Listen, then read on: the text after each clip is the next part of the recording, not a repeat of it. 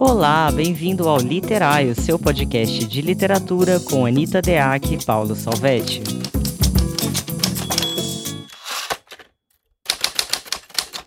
Olá, bem-vindos a mais um episódio do podcast Literário. Eu sou Anita Deac. Olá, eu sou Paulo Salvetti. Gente, pedimos desculpas por essa semana, né? Acho que a primeira vez que a gente coloca um episódio de terça-feira, geralmente está sempre no ar ou domingo ou segunda-feira, mas é que eu passei mal pra porra esse final de semana. E aí foi uma situação horrível, porque mesmo assim eu estudei pra, pra gravar o podcast, eu tava tão burra, mas tava tão burra, que eu acho que se eu tivesse gravado, ia ser um horror, porque não... Sabe quando você não capta? Sei. Eu tava ouvindo o depoimento da, da entrevistada e, e simplesmente não entrava, assim, uma coisa terrível, parecia uma parede, sabe?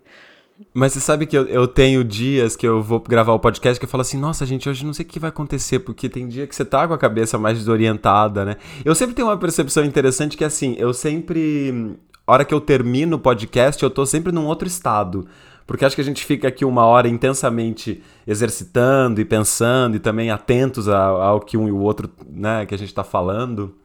Porque eu e a Anitta, a gente vai aqui, gente. A gente vai no freestyle. A gente não faz um roteiro lindo. Antes sabemos tudo que a Anitta vai falar, que Paulo vai falar. A gente vai aqui, fazemos nossas pesquisas e vamos trocando na real, né? É, não, exatamente. Mas aconteceu isso porque, como eu tava muito mal, tava cansada, tava me sentindo burra, falei, dessa vez eu vou estudar alguma coisa. E mesmo estudando, juro pra você, cara, não rolava. Eu li, as coisas não entravam. Aí por Sim. isso que a gente está gravando hoje, gente. É, viemos falar de tempo psicológico, Pois algo é. essencial quando a gente pensa em desenvolvimento de personagem é o tempo psicológico, né?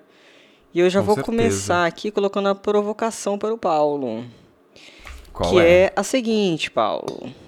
É, o tempo cronológico é o tempo que organiza socialmente o mundo, né? É o tempo da medida, da hora do relógio, que divide não só a hora do relógio, mas os meses, os dias, os anos, tudo isso. Esse é o tempo cronológico.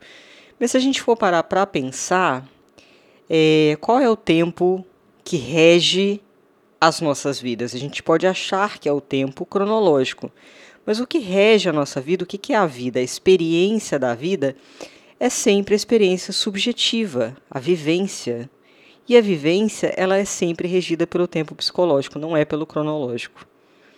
O jeito da gente enxergar o mundo, da gente estar no mundo, é, o nosso olhar sobre as coisas, o nosso filtro sobre as coisas é do tempo psicológico, é do nosso tempo interno. É, então eu acho assim, até um ponto de reflexão para a gente, a gente organizou todo mundo no tempo cronológico e olha que doideira, a vivência ela vai além, ela está muito mais calcada no tempo psicológico, ainda que a gente não perceba, ainda que a gente ache que é o tempo cronológico que nos organiza, né? É interessante mesmo pensar isso. Enfim, a nossa percepção, vamos dizer, racional, né? A, a ideia de que a gente tem um tempo passando, a gente tem a consciência, né, de que tem um tempo passando em segundos em torno de nós. E a gente organiza muito essa a, a nossa vivência, a nossa rotina, o que a gente tem que fazer, os nossos compromissos, o trabalho, o almoço, o tempo de sono, a gente organiza muito por essa lógica. Mas eu acho que, sei lá se isso é uma coisa de todo o tempo, mas eu tenho a impressão, muito mais agora do que eu tinha antes, de que eu tô sempre correndo atrás desse tempo. E eu acho que isso talvez tenha tudo, tudo a ver com o que você está falando, porque talvez a, a própria estrutura do capitalismo, né, que é uma estrutura muito marcada pelos parâmetros objetivos, né, ou produtivistas e tal, eu acho que ela coloca uma série de perspectivas aqui para a gente cumprir, né, enquanto viventes, uh, que estão marcadas, estão determinadas, delimitadas pelo tempo de tal modo que, embora a nossa predominância temporal seja, como você disse, essa predominância psicológica, a gente está sempre, parece que tentando se adequar e tentando correr atrás, tentando se acertar. E aí fica sempre esse, essa sensação um pouco é, descompensada, né? Ou então um pouco frustrante de que, ai, não deu tempo de terminar hoje. Ai, meu Deus do céu, tenho que correr agora. Ai, tô cansado mesmo assim, tenho que ir. Ai, queria dormir um pouquinho mais, mas não posso. Nossa, atrasei uma hora o almoço, né? que é uma coisa uh, terrível, assim, né? Do, do nosso comportamento contemporâneo, né? De uh, não, não poder, às vezes, deixar com que os nossos tempos, as nossas temporalidades é, internas, né, que elas uh, né, sejam também consideradas, né? Isso é uma, uma coisa interessante mesmo de pensarmos. Eu tenho uma teoria para isso, Paulo. Eu acho que o tempo cronológico é um vetor de organização coletiva. E aí vamos prestar atenção na organização. Essa medida está fora. É uma medida que é uma estrutura que serve para todos nós. Então, nesse meio do caminho, a gente consegue se organizar coletivamente porque temos um relógio em que é marcado a mesma hora, correto? Mas o nome, o vetor é a organização. Acontece que no tempo psicológico, o que manda não é a organização, mas a percepção. Então a gente tem organização versus percepção. E a questão é que, para a gente estar em relação com as pessoas, o que, que a gente vai utilizar? Aquilo que é comum, que é a organização coletiva. Então, por isso que a gente se exige tanto, porque a gente quer correr atrás de fazer talvez na mesma medida, talvez na mesma quantidade que os outros, fazer parte de grupo. Então, conheço muita gente que fica se cobrando muito, ah, eu tenho que fazer um milhão de coisas, por quê? Porque está tendo um parâmetro de bem-sucedido aí, que tem a ver com outras pessoas que fazem muito, enfim. Então, essa coisa da organização co coletiva aí, da, inclusive daquilo que queremos ser, né, que está sempre fincado no coletivo, para mim, fala muito sobre isso também. É, claro, não dá para negar que tem também, né, tem, por exemplo, eu já organizei várias coisas da minha própria vida com uma sistemática melhor do, da organização do meu tempo, né? Então tem uma tem coisas boas no, no tempo cronológico se a gente souber dosar, né? Mas tem algumas coisas que me apavoram, por exemplo, a coisa que a gente já comentou aqui mesmo, mas essa coisa assim de quantas páginas você lê por dia, quantos livros na semana, quantos no seu. A minha experiência com a leitura, ela tem duas perspectivas, ou três perspectivas quase, né? Uma perspectiva de trabalho, trabalho mesmo, no sentido mais ordinário da palavra trabalho, uma perspectiva de estudo e a outra perspectiva de prazer, que também é estudo e também é tudo meio trabalho, tudo tá tudo meio misturado, mas acho que tem essas três, três diretrizes, né? Quando eu estou estudando, até entendo que tenha uma uma, ou, ou, trabalhando, né? Que, que a gente tenha um certo método ali. Mas quando eu tô lendo, sei lá, vou pegar, ah, eu, esse final de semana eu quero ler isso aqui. E aí, se eu ficar contando quantas páginas para que no final da semana eu tenha. eu acho isso meio apavorante, assim, comigo não combina. Total. Bem, vamos começar a falar um pouquinho sobre tempo psicológico, né? O que seria esse tempo psicológico? Vamos. Seria o tempo interno. Não tem a ver tanto com os fatos, mas com a percepção interior do personagem sobre os fatos. Então a gente está falando de subjetividade, de interioridade como vetor do tempo. Então a percepção do personagem em relação ao tempo não vai ter a ver com quanto tempo um fato durou. É, tem a ver com como ele observa, como ele percebe essa duração a partir da psique dele, né? Então a gente tem a primeira palavra que para mim soa muito forte é a questão da subjetividade, por exemplo. Queria chamar a atenção que o tempo psicológico ele trabalha com uma fusão de tempos, ainda que não fique muito evidente dependendo do personagem. Né? Quando o autor é menos habilidoso, não fica evidente. Quando ele é mais habilidoso, isso pode aparecer. Por quê? Porque o tempo psicológico ele sempre vai ter a camada do passado, do presente e a expectativa do futuro, porque a psique é construída em cima desses três tempos. Portanto, o tempo psicológico ele não tem a ver só numa primeira camada, num primeiro momento você pensa o quê? Ah, tempo psicológico é o sentimento, como ele percebe, beleza, esse é só um jeito de ver as coisas. O tempo psicológico também é formado por, pelos vários tempos possíveis. Então, passado, qual é a camada de passado que esse personagem traz para ver o agora, qual é a camada de futuro que ele criou, e tudo isso na psique dele vai formar esse filtro que vai ser também aplicado em cima das coisas e que vai compor também o chamado tempo psicológico, né? Eu fiz isso, Paulo.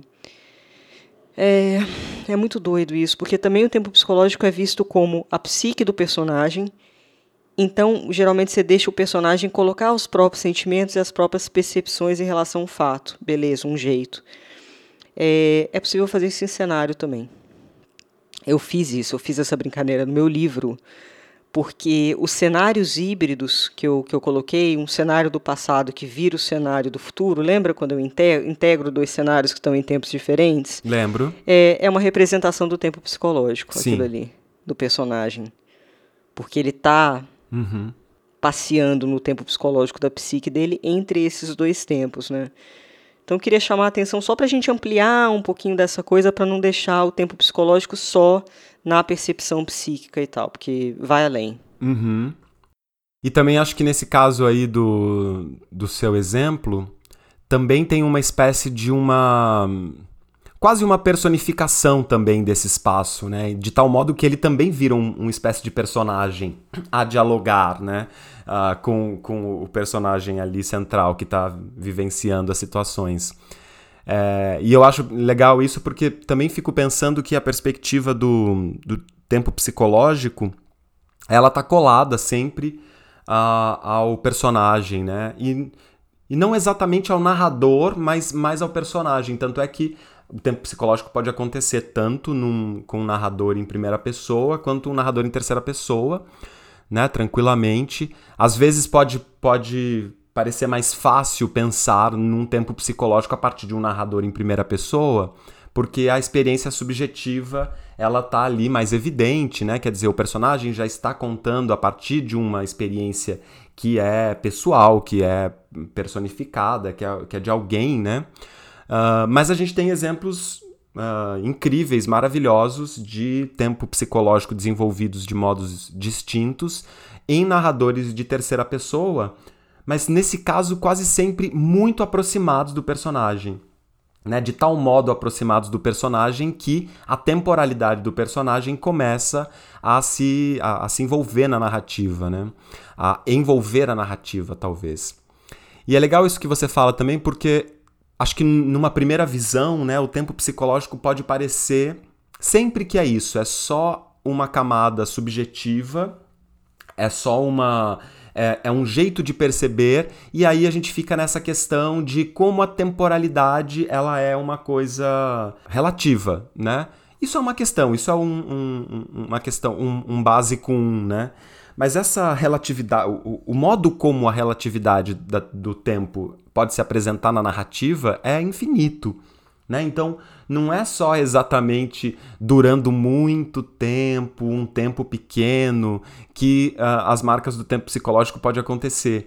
É muito interessante a gente pensar que quando a gente está falando de tempo psicológico, a gente está pensando muitas vezes numa espécie de subversão dessa estrutura do tempo que está encadeada. Né? Então, como você falou, o tempo psicológico pode ser tanto uh, um, um, um, aglomerado né, de passado e futuro né, ao mesmo tempo, quanto pode ser, por exemplo, o tempo dessa, numa relação com o futuro, do tempo dessa expectativa.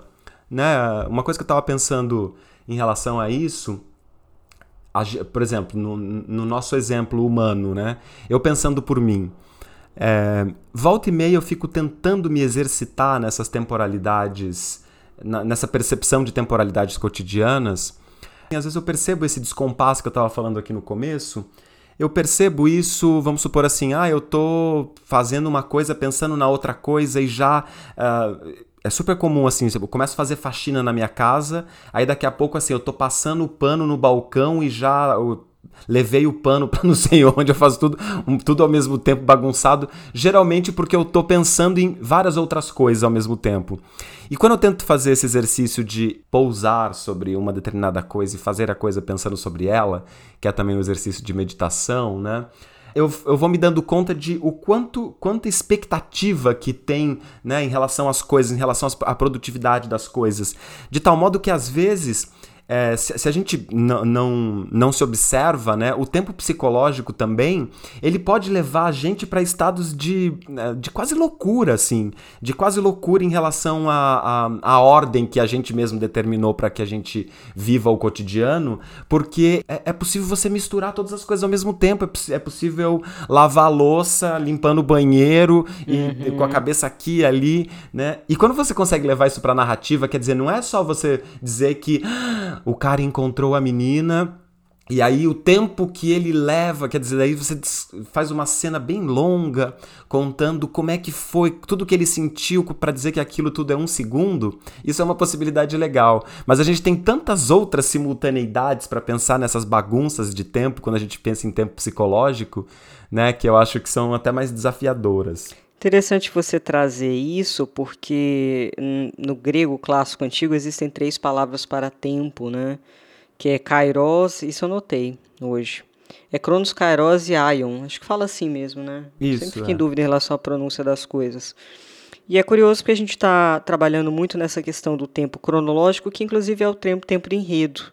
Ainda que você subverta isso, que você tire da linearidade, o tempo de enredo é um tempo que, pelo menos do esqueleto, é um tempo que é medido, que é pensado, que é colocado em data, né? Então, na hora de fazer um esqueleto, você vai trabalhar com cronos, por exemplo.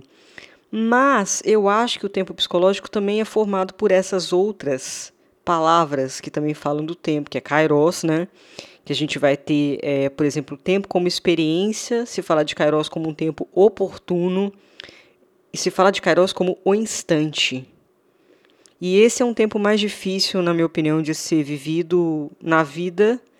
É, às vezes mais na vida do que na literatura é mais difícil, porque a gente está sempre muito distraído do instante enquanto que na literatura o instante ele é fundamental para a composição de um bom livro. Se a gente for parar para pensar, aquele instante em que, que são vários instantes na verdade, mas é meio que condensado. O instante da morte da baleia, por exemplo, aqueles vários instantes de morte, eles são muito marcados na literatura. Então a importância do instante é muito grande. Então, e, e, é tão incrível aquele capítulo, como é que ela está tão dentro, e quando a gente lê, a gente entra tão dentro daquela morte que eu acho que é uma experiência de Kairos ali, que a gente tem com o tempo. É, é muito doido. E por outro lado, a gente tem o Aeon, Aion, Aeon, sei lá, que é o tempo sagrado e eterno, cíclico e imensurável, que algumas pessoas fazem o paralelo do, do Aion com o Selfie, inclusive que seria o tempo fora do tempo, é, aquilo que continua acontecendo, devir a criação. É, e eu acho que também é uma, uma coisa muito pouco trabalhada, a questão do sagrado, né? É, então, acho que vale essa reflexão em relação à construção de personagem, porque se o personagem é conduzido muito mais pelo Cronos, o que quer dizer? Que o autor está colocando um enredo à frente de tudo como vetor absoluto, e está deixando de desenvolver, de repente, a percepção subjetiva do personagem, que seria o tempo psicológico, e também entender Kairos, qual, é o instante oportuno ali daquela vida, daquela vivência para colocar na narrativa. E eu não preciso nem falar do Aeon, né? Porque realmente está sumidíssimo da literatura nacional. É, faz bastante tempo que eu não pego um livro que, que tem essa, esse tipo de dimensão, por exemplo. Eu pensando agora na, na construção do, do meu livro, que eu estou assim, muito lentamente construindo. e até o meu muito lentamente, ele tem um, uma relação com isso, porque em um determinado momento eu me dei conta de que para mim tá muito claro o meu enredo, assim, claríssimo, tá tipo evidente há, há, tempos, desde que quase que quando comecei a escrever eu já tinha assim, sabia o que que era. Tem também uma coisa que tô, tô fazendo uma investigação, né, um estudo, uma pesquisa que tem a ver com uma perspectiva mais. Uh, uma literatura mais ensaística, talvez documental até. Por isso, então, eu sei o que vai acontecer. Mas aí, em algum momento, essa própria história, que eu acho uma história incrível, eu acho, modéstia à parte, eu acho a história um bom enredo. Mas eu comecei a pensar assim, tá, mas esse, esse, esse incrível para mim começou a ser muito insuficiente. Porque era um enredo, né? Um enredo incrível, tem milhões de enredos incríveis por aí. E eu comecei então a problematizar o que, que tinha de interessante nesse enredo e quais ferramentas que eu poderia começar a buscar para que essas esse modo de contar, né, ele também fosse esse enredo, né? Como é que eu ia criando esse enredo com as ferramentas que uh, fariam esse enredo ser também, uh, faz, fariam esse livro não ser só um livro de enredo, né? Ser esse, esse complexo em que todas as coisas estão a favor de um mesmo uh, de um mesmo lugar ou não a favor, mas no mesmo movimento. E eu me dei conta disso, do tempo, assim, que o tempo. Uh, por exemplo, no meu primeiro romance, eu tenho uma organização do tempo que ela é não linear, mas em grande parte ela é, ele é cronológico, ele só não é linear. Mas se você for me uh, colocando daqui para lá, daqui para cá, daqui para cá, você for remontando, você vai chegar num, numa ordem cronológica. Claro que tem cenas que que também tem exploração, né, de fluxo de consciência, de coisas que têm uma relação com o tempo psicológico, mas o tempo predominante é um tempo linear, né, tá mais para um romance de formação nesse sentido. E, mas aí eu comecei a pensar que esse meu romance, esse enredo que eu tenho em mente, ele é um enredo que tem uma estrutura parecida com o outro, mas já não me interessava fazer essa estrutura, né? Eu, tava, eu comecei a fazer também de novo, fazendo esses saltos temporais e idas e vindas, que eu acho uma coisa interessante, mas para mim começou a ser muito insuficiente, porque me parecia que a narrativa é, ela estava muito as coisas que eu, que eu escrevi no começo, né? Ela estava muito ligada a, ao que eu queria contar e e às vezes a forma de contar isso não estava tão conectada assim com a própria questão que a, o enredo trazia. É, e eu, eu compartilho isso porque eu acho que, que é uma coisa interessante como às vezes a gente supervaloriza o enredo, ao passo que na literatura qualquer enredo, qualquer enredo que pareça inclusive banal assim à primeira vista, pode se tornar uma coisa maravilhosa de acordo com o que você arma, que instrumentos você convoca para que aquilo seja se torne uma narrativa. Né? E às vezes a gente fica tão preso a um, a um modo de executar bem o enredo, né? de, de tal modo a quase a se subordinar ao enredo, é, ao passo que a gente pode dar importância a essas outras ferramentas é, num, num, mesmo parâmetro hierárquico, né? Claro, tem variações, mas assim, valorizando também as outras coisas. Então, Pensar complexamente o tempo pode ser, por exemplo, uma ferramenta que tira a, a, uma obviedade de uma cena né, e coloca ela num lugar muito mais interessante e também instigante, assim, né, do ponto de vista criativo. É, você falou uma coisa muito boa, porque a gente está falando aqui falando de tempo psicológico, e o tempo psicológico tem a ver com a intensidade da percepção, com a modulação dessa percepção. Então, se você tem uma intensidade da percepção e uma modulação da percepção muito bem construídas, elas ficam interessantes e viram filtros maravilhosos em cima de qualquer enredo. Né? Então a questão não é a história, mas se existe essa percepção interessante, se você consegue conduzir é, o leitor para dentro dessa percepção do tempo interno do personagem, fica, fica incrível, não tem erro. Né? Eu acho que o tempo psicológico, inclusive, eu sempre falo para alunos que viram para mim, ah, Anitta, tem problema de fôlego. É, possivelmente é uma dificuldade com o desenvolvimento de tempo psicológico. Porque fica muito ligado no enredo, então quer passar rápido pelas coisas, mas se esquece de desenvolver essa intensidade e modulação de percepção. Então está sempre usando o mesmo ritmo, é, sempre as mesmas marcações do tempo cronológico para fazer avançar o enredo e se esquece de que no tempo psicológico existe uma modulação, porque a gente muda, a gente percebe as coisas com tempos internos diferentes, né, dependendo do fato. Aliás, vamos aproveitar para já chamar nosso primeiro convidado, que ele fala super bem sobre isso. Vamos. É, inclusive é uma maravilha, eu gosto demais desse autor, muito feliz. A gente vai chamar o Menalton Braff. Ele nasceu em Taquara, no Rio Grande do Sul, adotou o interior de São Paulo, onde vive até os dias atuais. É formado em letras, com especialização em literatura brasileira. Foi agraciado com o Prêmio Jabuti em 2000, com a coletânea de contos, contos A Sombra do Cipreste, na categoria Livro do Ano. Foi por diversas vezes finalista dos mais importantes prêmios literários do país e no ano passado, o romance dele, Além do Rio dos Sinos, conquistou o Prêmio Machado de Assis para Romance da Fundação Biblioteca Nacional. Muito bem. Vamos lá então, Menalton Braff. Quando se fala em tempo na literatura, sobretudo o tempo psicológico, isso é uma referência ao tempo da personagem, que não significa uma oposição ao tempo do relógio, ou cronológico. Pode-se falar com maior clareza em tempo subjetivo e tempo objetivo, sendo que esse último, o tempo que divide o dia em 24 horas, tantos minutos e tantos segundos. Não havendo propriamente uma oposição entre ambos, existe, entretanto, muita diferença.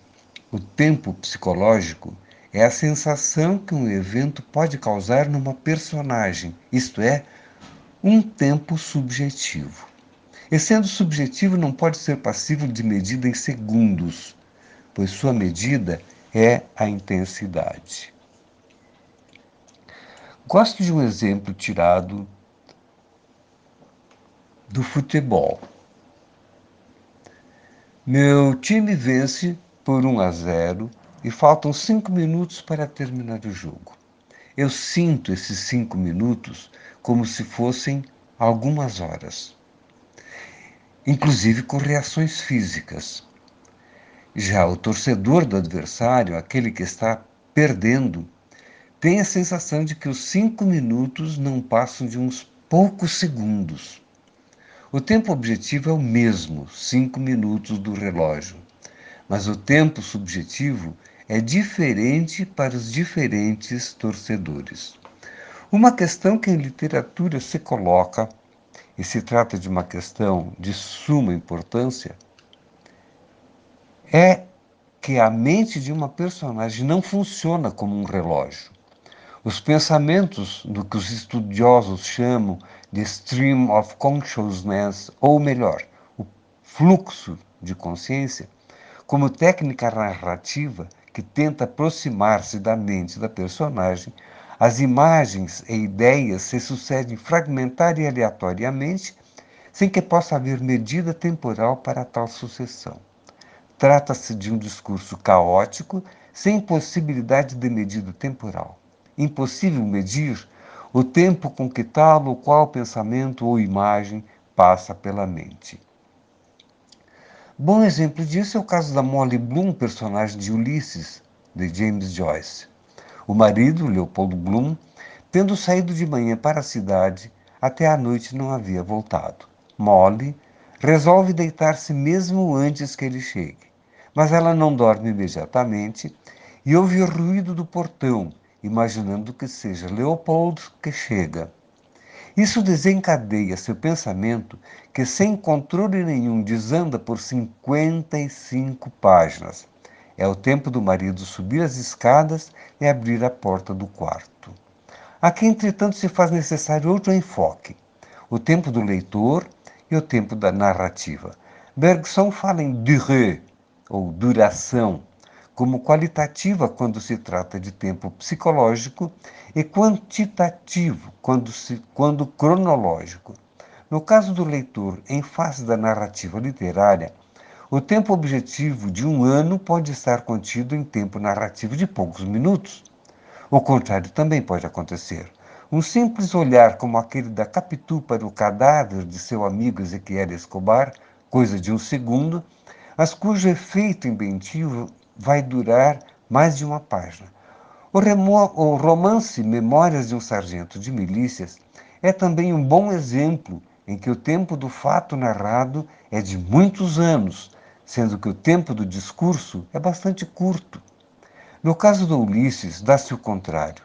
Um dia na vida de Leopold Bloom tem como discurso mais de 800 páginas. Para terminar com o Barão de Tararé, tudo é relativo. O tempo que dura um minuto depende de que lado da porta do banheiro você está. Bem, exemplos maravilhosos que o Menalton vai trazer para a gente, né, gente? Sugiro que vocês estudem os exemplos que ele está trazendo aqui. É, gostei demais de várias coisas que ele trouxe, inclusive essa questão é, do fluxo de consciência, por exemplo, que é um recurso que vai trazer o tempo psicológico organizado pelo fluxo dos pensamentos, né?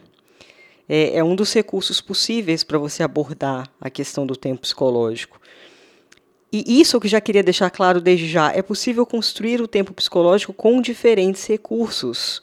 Então você pode fazer um fluxo ou você pode, por exemplo, trabalhar com onisciente neutro, uma terceira pessoa, com o desenvolvimento do tempo psicológico do personagem dentro da cena, porque você também pode criar uma cena na terceira pessoa E aí, naquela cena, você faz aquela aproximação do personagem que você falou, é, e naquela vivência, nessa aproximação, você entende essa vivência subjetiva, esse tempo interno se manifestando, mesmo estando numa primeira pessoa. Agora, no fluxo de consciência, é uma coisa maravilhosa, porque a organização, o próprio fluxo do pensamento, vai trazer para a gente algumas marcas da própria intensidade de percepção do personagem.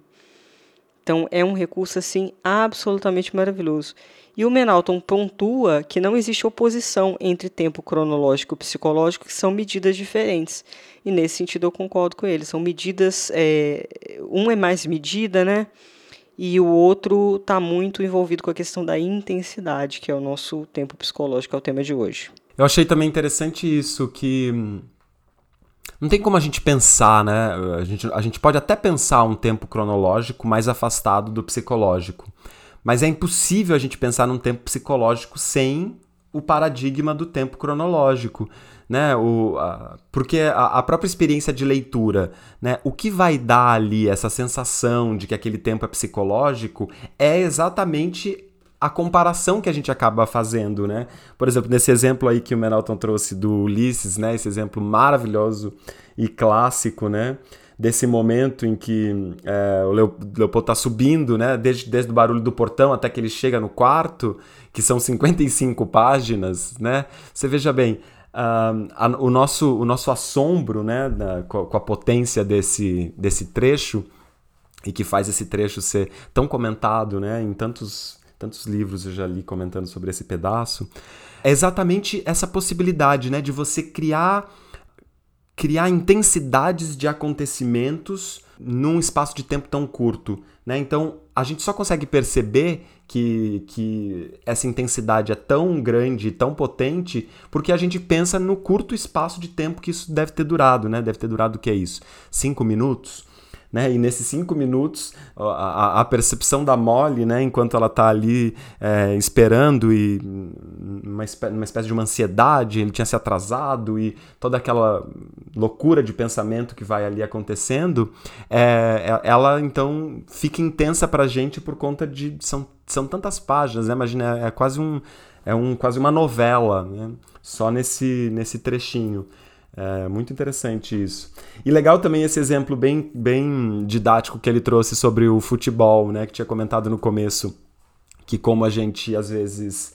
É, é, é, como a gente primeiro pensa sobre o tempo psicológico, né? Mas esse exemplo é muito bom, né? Do futebol, porque traz essa, essa ideia da percepção, né? E de como varia a percepção, né? Quer dizer, o torcedor de um time que está ganhando ele quer que o jogo acabe muito rápido, porque ele aquele, naqueles cinco minutos o outro pode fazer um gol e empatar. Então, ele quer que acabe, quer que acabe, então demora muito tempo. E o outro quer que faça, faça o gol rápido, então o tempo passa muito rápido, porque tá passando os minutos e ele não tá fazendo aquele gol e tá. Então, é, é, é um exemplo muito bom também para que a gente entenda é, o como varia também, né? Por exemplo, a gente pode trabalhar numa, numa narrativa com o narrador em terceira pessoa, a gente pode trabalhar inclusive a temporalidade psicológica por meio dessa, dessa percepção cruzada, né, comparada. É como, por exemplo, se aproximando de um personagem, de repente a, a coisa está numa intensidade e aí o narrador se aproxima de outro personagem e a intensidade muda totalmente, né? Esse contraste pode ser muito rico, por exemplo. Eu amei o exemplo também da Capitu, é, do olhar da Capitu, né, para o Escobar Sim. ali que ele fala inclusive da questão do tempo narrativo é colocado de uma maneira curta ali na frase, né? Quer dizer, é pouco, né? Demora pouco aquilo ali, mas que pode impactar o leitor por mais tempo do que o explorado ali na questão do, do tempo e espaço, né? Da quantidade de palavras, etc. E eu colocaria aqui nesse caso que existe também uma máscara dentro do tempo narrativo, que é uma das manipulações, né? É, e não tem a ver só com o tamanho da frase, não, mas com o impacto dela uma frase, uma cena bem colocada, uma cena colocada no momento correto, ela vai ter um tempo estendido para o leitor. Apesar do tempo narrativo dela ser curto, dela ter aparecido de forma curta ali no texto, pode ser uma cena que reverbera e que se multiplica, ou seja, é, o tempo para o leitor vai ser diferente. Uhum. Porque ele vai continuar pensando naquilo, elaborando aquilo. Então, achei legal que o Menalton trouxe também uma discussão sobre o terceiro tempo, que é o tempo do leitor. Ele falou também da questão do, do tempo, né, do, do discurso, inclusive. É, geralmente, geralmente é, no caso das memórias e tal, é um tempo afastado do tempo em que se deu o fato. É, muitas das cenas abordadas na literatura estão afastadas de quando se deu o fato. A gente tem cenas no presente, mas a elucubração sobre elas geralmente é feita no outro tempo, pode reparar. É, e aí eu vou chamar aqui um exemplo que eu acho absolutamente maravilhoso, que é o exemplo da Paixão segundo GH. No início da Paixão segundo GH, a personagem diz: Estou procurando, estou procurando. Esse gerúndio, estou procurando, estou procurando, vai colocar é, o tempo psicológico, ela está procurando aquele momento em que ela está narrando. É, então, o tempo psicológico ele vai coincidir com o tempo da leitura. Olha que coisa maravilhosa, uma construção de tempo psicológico junto com a apreensão do leitor. No mesmo momento. É uma loucura, Clarice é um gênio. Eu tô achando que essa temporada a gente tá mais clariciano do que rosiano, hein? É verdade, hein? Clarice tá ganhando. É verdade. Tô falando dela em todos os episódios, eu acho. eu lembrei aqui, agora não consigo lembrar qual episódio que foi. Não mesmo. Mas eu lembro que um episódio a gente comentou, acho que eu até li um trecho de um conto que eu sou apaixonado também do, do da Clarice Laços de Família, que é a Imitação de Rosa. E que lá também tem um exemplo maravilhoso de de tempo psicológico, é, de um tempo psicológico em desenvolvimento, o desenvolvimento do tempo psicológico é que é muito interessante, porque o narrador ele começa a, a, a observar a Rosa e ele tá mais é, é, é um movimento quase de, de, de, de zoom, né? Ele tá mais distante dela e à medida que ele vai contando a história dela, ele vai se aproximando, se aproximando, se aproximando, se aproximando, se aproximando, se aproximando. E na medida que ele vai se aproximando, o tempo psicológico também vai se intensificando. Então a gente pode pensar que tem quase um movimento no conto, embora ele seja todo é, já marcado por tempo psicológico, mas tem quase um, um, um, movimento de transição entre um tempo mais, mais cronológico até um tempo absolutamente psicológico, né? nesse movimento aí de acompanhá-la até chegar nela e ser ela. Ele vira, esse tempo domina esse narrador, de certo modo. Também é um exemplo incrível. É, voltando àquela coisa que eu falei do Aeon, por exemplo, fazendo agora uma reflexão que vai casar um pouco de vida e literatura, é, o que, que eu penso? O tempo cronológico pode se tornar um mero devorador da vida. A gente abre esse episódio do podcast falando sobre esse perigo, né? É, daí que a única maneira de vencer o tempo, que não existe exatamente esse vencer, seria se aliar com o tempo, estar para ele, com ele, nele, dentro dele, presente. Você até citou a questão da meditação, por exemplo. É, eu acho que esse casamento. É, é difícil falar um pouco sobre isso, porque quando o personagem está no tempo, quando você vê uma cena, como eu falei, da baleia, que está muito no tempo do que está acontecendo, ainda que seja um tempo é, subjetivo, um tempo psicológico, o fato é que esse tempo psicológico vira, vira, vira o vetor daquele momento. Você entende o que eu estou falando? Então é como se o tempo psicológico ele suplantasse é, a questão do tempo cronológico. E aí o tempo deixa de ser um devorador, nesse caso. Aí a gente tem cenas muito potentes. Porque não é só o correr do enredo. A experiência subjetiva ganha relevo. O, pre, o personagem vive enquanto a cena se desenrola. Novamente trazendo aquela questão do movimento. O personagem forte é aquele personagem que está se movimentando internamente tem esse movimento interno. Então, acho que tem a ver com a própria abordagem do tempo. E aí eu, eu destaco isso porque eu acho importante o autor refletir sobre a, a própria abordagem do tempo. Porque se não existe uma experiência, uma tentativa ao menos de experiência profunda com o tempo, é muito possível que o autor vá jogar sempre a abordagem do tempo normativa nos próprios textos, porque é o que ele é como ele percorre o tempo, entende? Vamos aproveitar e chamar a nossa próxima convidada, que acho que ela também dá exemplos ótimos nesse sentido aí do que você apontou. Dá sim. Vamos chamar a Lucy Colinho. Ela é ficcionista, poeta, educadora e tradutora. Tem mais de 20 livros publicados, entre os quais Querer Falar, finalista do Prêmio Oceanos 2015, A Palavra Algo, Prêmio Jabuti 2017, e Rosa que está, finalista do Prêmio Jabuti 2020. Na USP, a Lucy concluiu doutorado e dois estágios pós-doutorais em estudos linguísticos e literários em inglês. Muito bem, vamos lá então, Lucy Colim. Olá, Anitta. Olá, Paulo. Obrigada pela oportunidade de participar do Literai. Vamos falar um pouquinho sobre o tempo psicológico, assunto que nos renderia uma conversa muito longa, sobretudo porque eu, como uma experimentalista, né? E aí vale dizer que tem pessoas que têm até um arrepio dessa palavra experimentalista, né? Mas enfim, eu me valho muito de algumas estratégias justamente para essa manipulação para a exploração do tempo psicológico para uma série de coisas. E para que que interessa, né? A gente tem que manter uma densidade dramática na narrativa, né? Então eu vou dar três exemplos aqui. Primeiro Primeiro, a possibilidade de você usar, através desse investimento mesmo no tempo psicológico, de você borrar as diferenças entre o, o psicológico e o cronológico, não é? Como?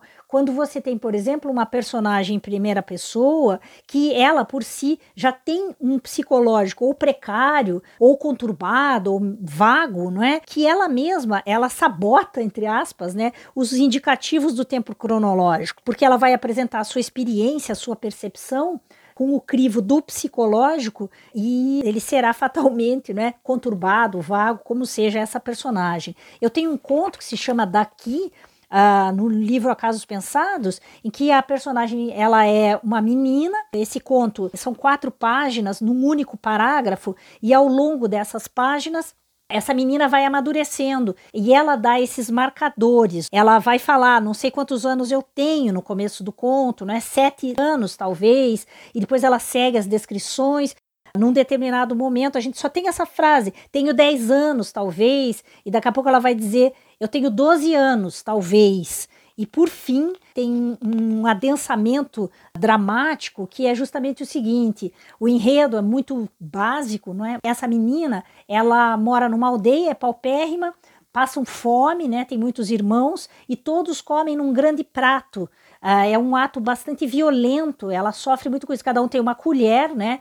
Ah, isso é uma tradição em vários lugares do mundo, né? E ela ouve dizer de uma cidade em que as pessoas comem, cada um no seu próprio prato. Então ela quer fugir para essa cidade. E aí, no final desse conto, nós temos justamente isso. A sua caracterização psicológica faz uma intervenção no próprio tempo, porque ela adquire com essa maturidade noções que a equipam, digamos, para um entendimento do próprio tempo. E isso se dá através do tempo psicológico, como é apresentado aqui. É uma maneira do tempo psicológico mostrar essa maturidade emocional dessa menina e também, como eu disse, né, desgarçar essas diferenças entre o psicológico e o tempo cronológico. Uma outra possibilidade, é, eu vou mostrar num conto que se chama Secular, é, do mesmo livro, A Casos Pensados, que é a história de uma prostituta que percebe que está envelhecendo e que sabe que a chegada do seu futuro é quase uma condenação.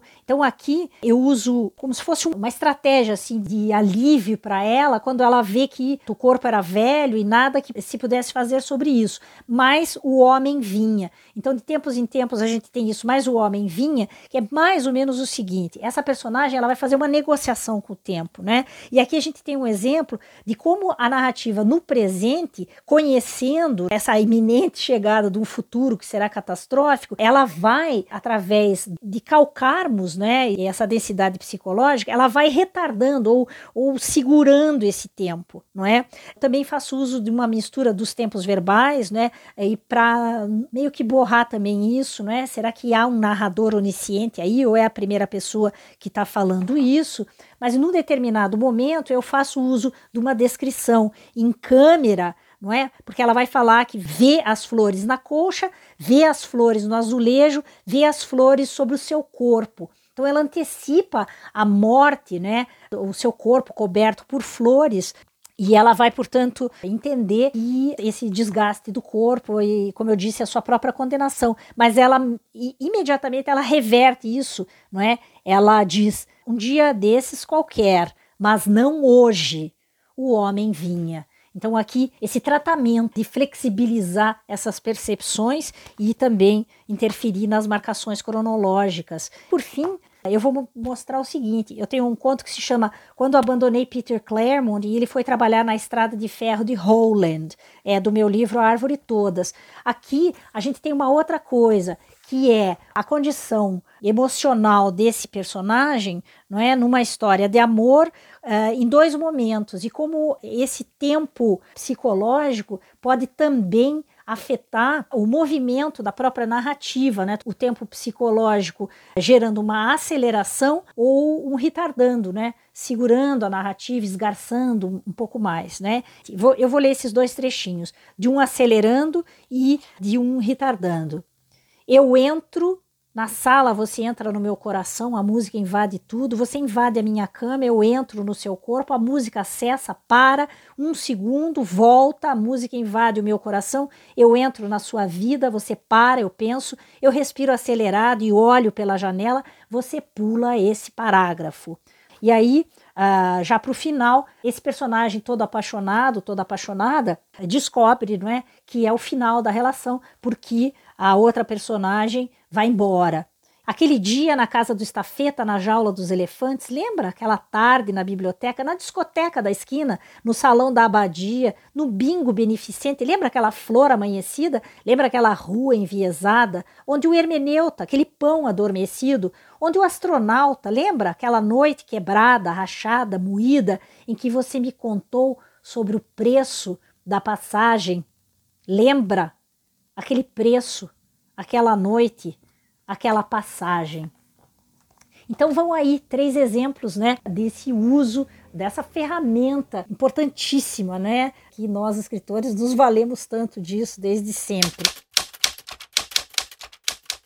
Bom, a primeira coisa que me chama atenção aí na Lucy, isso como ela começa, né, dizendo que ela é uma experimentalista, muito interessante porque de fato dá pra gente perceber aqui na, na fala dela é, inclusive, ela tem dado uns cursos sobre literatura subversiva, é, em que ela analisa esses autores que é, de fato têm um trabalho com a linguagem fora do, da curva, assim, fora do padrão, né? E dá pra gente perceber na, na, na fala dela como ela é uma autora que de fato está muito atenta às, a, aos movimentos da criação, né? Então, como ela está é, de algum modo dominando ali o, o pensamento do, da temporalidade dela, né, como uma espécie de uma uh, escritora deusa, né, dono do tempo, né, de tal modo a poder manipular. Isso é uma coisa maravilhosa, eu acho, quando a gente consegue chegar num ponto de termos um domínio tal que a gente sabe a hora de colocar aqui, colocar ali. E acho que ela também deixa claro essa ideia que a gente vinha trazendo que o tempo cronológico, né, quer dizer, isso tem a ver com esse primeiro exemplo que ela dá e o segundo também. O tempo cronológico e o tempo psicológico, eles sempre estão em uma certa conexão, né? Esse primeiro exemplo aí que ela uh, faz uma, uma perspectiva de borrar, né? De tentar borrar esse tempo, então está acontecendo uma coisa que você não sabe muito bem quanto tempo está se passando, mas de repente tem ali sete anos, dez anos, 12 anos, né, que essa menina está falando. É, então tem uma, uma ideia de surpreender né, a gente enquanto leitor, e isso também é interessante porque esse domínio que eu estou falando sobre o tempo, ele é um domínio sobre o tempo da narrativa, mas ele é total também um domínio sobre o tempo do leitor, né? A gente é capaz de interferir na temporalidade do leitor, como que você tinha falado, Anitta, se, se a gente escolhe é, um parágrafo que tem uma extrema força, de tal modo que ele fique ecoando depois, né? De algum modo a gente está ali também agindo sobre essa temporalidade da leitura, né? E interessante também essa. Bom, enfim, os três exemplos que a Lucy trouxe são muito ricos, mas a, é, também achei muito legal essa ideia da, da prostituta, né? Que ela está envelhecendo Uh, e ela se dá conta de que, poxa, se ela. O que, que é uma prostituta velha, né? Uma prostituta que tem um corpo que já não mais é o corpo que se costuma desejar, né? Ela tem ali a, a, a clareza, né, do estado de fim dela, mas ao mesmo tempo ela tem ali uns, uma espécie de um, de um delírio, né, que um, faz com que o, o, o, tempo dela se, se alterne entre o que ela foi, o que ela é e o que ela vai ser, né, então isso que a gente estava falando também no começo, né, uma, uma simultaneidade, né, de passado, presente e futuro, que então colocam em jogo o tempo psicológico e o tempo cronológico. É, e ela coloca pra gente também a questão da densidade dramática da narrativa, né? Quando você explora a questão do tempo psicológico, você vai trabalhar, manipular, equilibrar, pontuar, inclusive fazer um movimento de densidade dramática dentro da narrativa, em diferentes cenas. Né? E, e também, novamente, não contrapondo, porque são coisas que conversam, né? Mas essa brincadeira entre as marcações do, do tempo de Cronos, o tempo cronológico, e ao mesmo tempo a expressão desse tempo interno, é, eu adoro, adoro essa, esse tipo de proposta que vai brincando, é, inclusive porque são quase medidas diferentes, né? É, para as coisas, manifestações diferentes da mesma coisa. Porque o tempo, mesmo que a gente tem medidas diferentes. Vamos lá. Cinco minutos no tempo do relógio, voltando ao que o Menalton falou, podem ser 15 minutos no tempo psicológico, dependendo daquilo que se vive.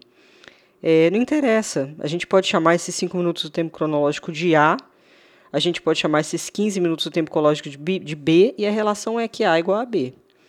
Certo? Pelo menos em termos de medida. É, então existe, obviamente, uma comparação possível matematicamente, se a gente for pensar nisso. É, e eu gosto muito desses jogos. Aliás, eu, eu, tenho mania de fazer isso. Fazia tempo que eu não fazia isso, de transformar as ideias literárias em, em matemática. É, Equações, né? É... Equações. uh, também achei legal esse, esse exemplo final, achei bárbaro, das diferenças de temporalidade, né? E aí sim, e acho que é aí que a gente chega num ponto que talvez seja o que mais sirva para a gente colocar em prática, né? Para quem está escutando esse episódio pensando em colocar em prática essas questões, quem está aí no meio da sua escrita, é como é que a gente pode de fato exercitar, e é por isso, e é por isso que chama exercitar, né, gente? É exercício. Né? Escrever tem muito exercício, a gente às vezes quer aproveitar tudo que a gente escreve, né? Essa coisa da gente poder exercitar e jogar fora e tentar, e ah, não consegui, fazer de outro jeito, isso é tão legal, é tão, é tão, é tão libertador, né? Você poder escrever sabendo que aquilo pode jogar fora, não tem problema nenhum de jogar fora. Mas você fazer experiências com, com experimentais, né? Como a, a Lucia que se chama de uma experimentalista, só é possível ser um experimentalista se você experimenta, né? Se você testa, se você tenta de um jeito, tenta de outro.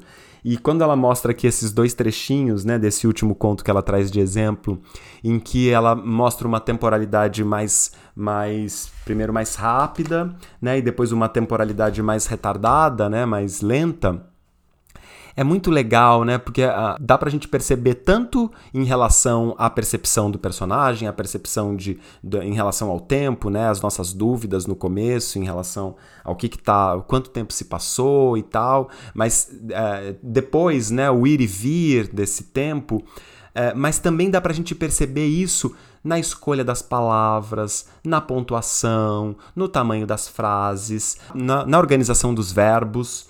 Né? Então, a gente tem tantas ferramentas para jogar com a temporalidade, né? a gente pode pensar muito isso, né? o quanto que o, o uso dos verbos mesmo, né? como é que é, como é que quando a gente se aproxima é, de uma situação muito importante e a gente mesmo numa narrativa em que a gente está falando no passado, a gente aproxima e começa a fazer essa narração no presente, né? Como é que isso muda o enfoque? Como é que o, o, a, a tendência é que o leitor vai perceber aquilo de um outro jeito, né? E você vai trabalhar ali com a temporalidade do leitor e que talvez ajude muito a mostrar alguma coisa que está acontecendo realmente agora, que é uma intensidade do presente daquele, daquela situação, daquele personagem, né?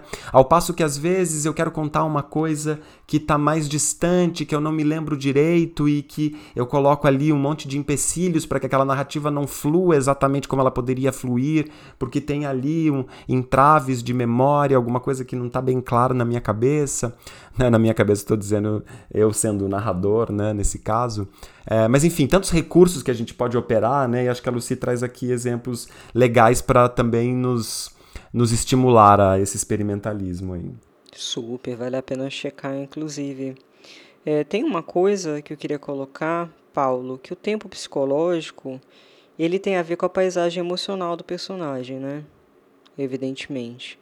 É, como eu já disse, eu acho que no episódio anterior é impossível é, separar tempo e espaço é, na narrativa julgar só o tempo, julgar só o espaço, porque os dois estão em consonância, os dois estão em relação o tempo inteiro, né?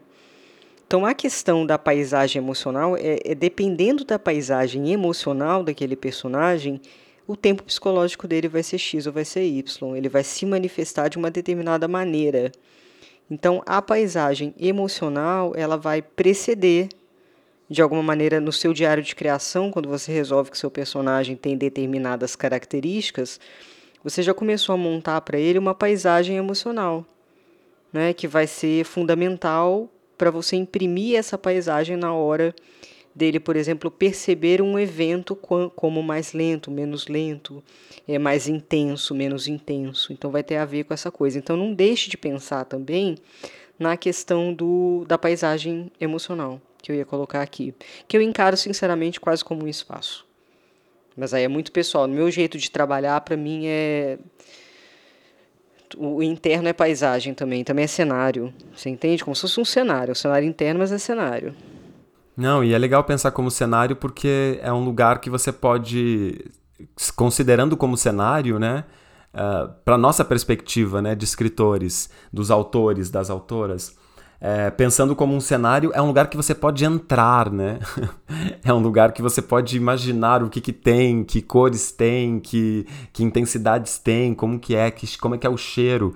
Eu acho que tem tudo a ver pensar por essa perspectiva. Ainda mais para adensar a exploração do tempo psicológico.